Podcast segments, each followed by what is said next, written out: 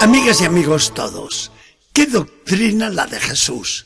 Es un maestro como no ha habido otro, y qué poder el suyo. No se le resiste nada ni nadie. Esto es lo que vamos a decir nosotros espontáneamente al leer el Evangelio de hoy, como lo dijeron las gentes sencillas, que fueron testigos de aquellos primeros hechos de Jesús en Cafarnaum. Hacía varios siglos que no se presentaba ningún profeta en Israel. Juan el Bautista había venido y aún estaba predicando junto al Jordán, pero se iba escondiendo poco a poco mientras dejaba el paso a Jesús, el anunciado por él mismo como el Cristo enviado por Dios al mundo. Y aquí lo tenemos ahora, a ese Jesús, enseñando a la gente que el sábado se ha reunido en la sinagoga para escuchar la palabra y dedicarse a la oración. Todos escuchan asombrados al joven maestro de Nazaret y se van repitiendo los unos a los otros. Pero no se dan cuenta, no se fijan que éste enseña muy diferente de los escribas.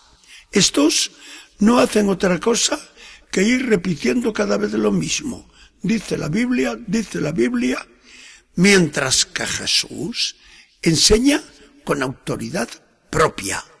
Y hay que ver qué comparaciones, con qué gracia lo dice todo si es un gusto el escucharlo.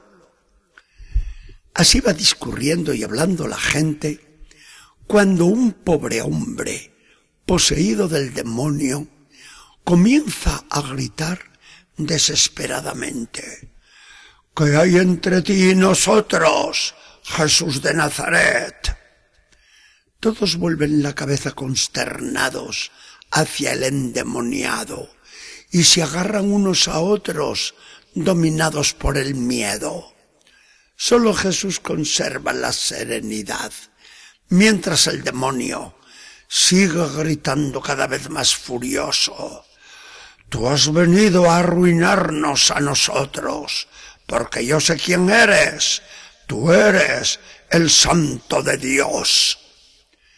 Jesús no tolera esta confesión hipócrita del diablo.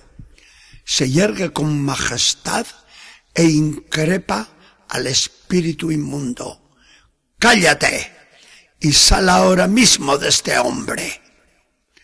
El demonio hace un esfuerzo supremo ante esta potencia que se le pone delante.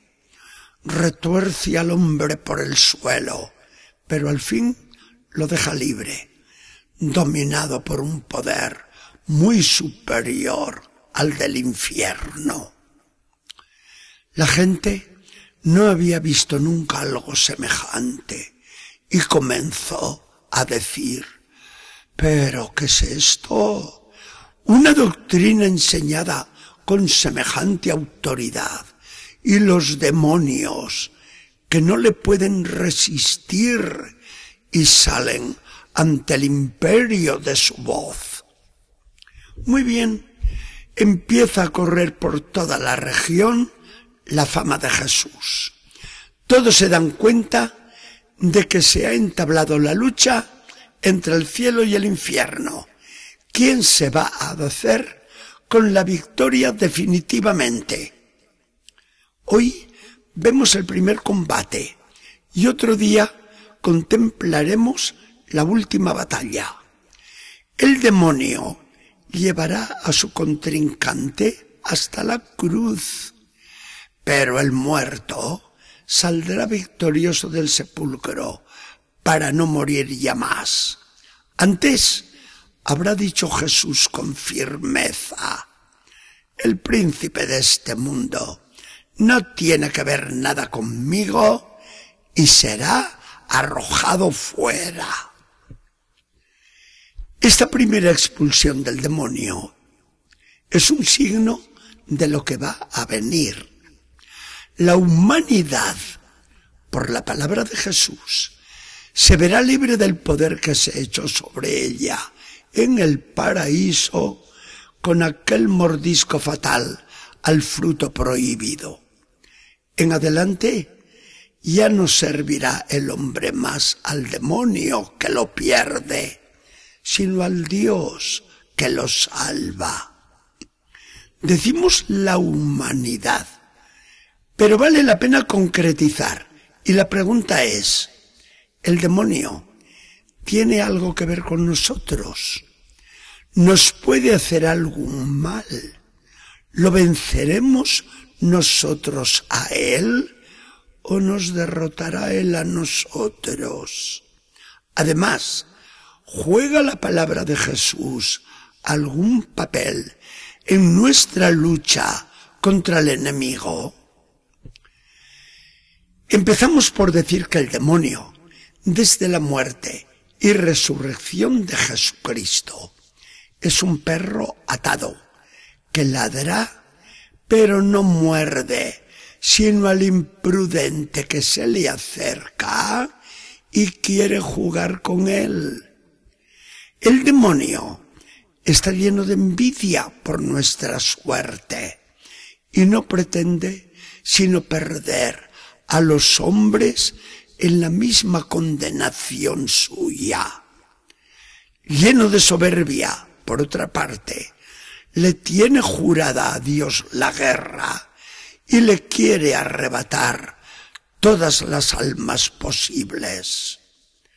Nuestra salvación, entonces, se ve en crisis. Jesucristo derrama su sangre por nosotros. Nos merece el perdón de Dios y la gloria del cielo. Pone así la salvación en nuestras manos.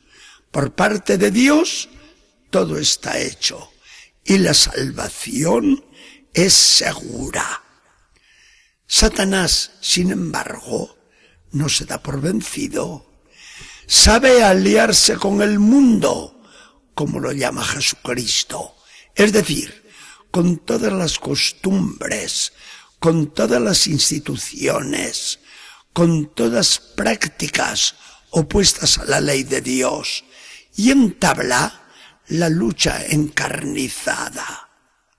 El hombre ha de optar libremente con Cristo y su iglesia, con Satanás y sus secuaces.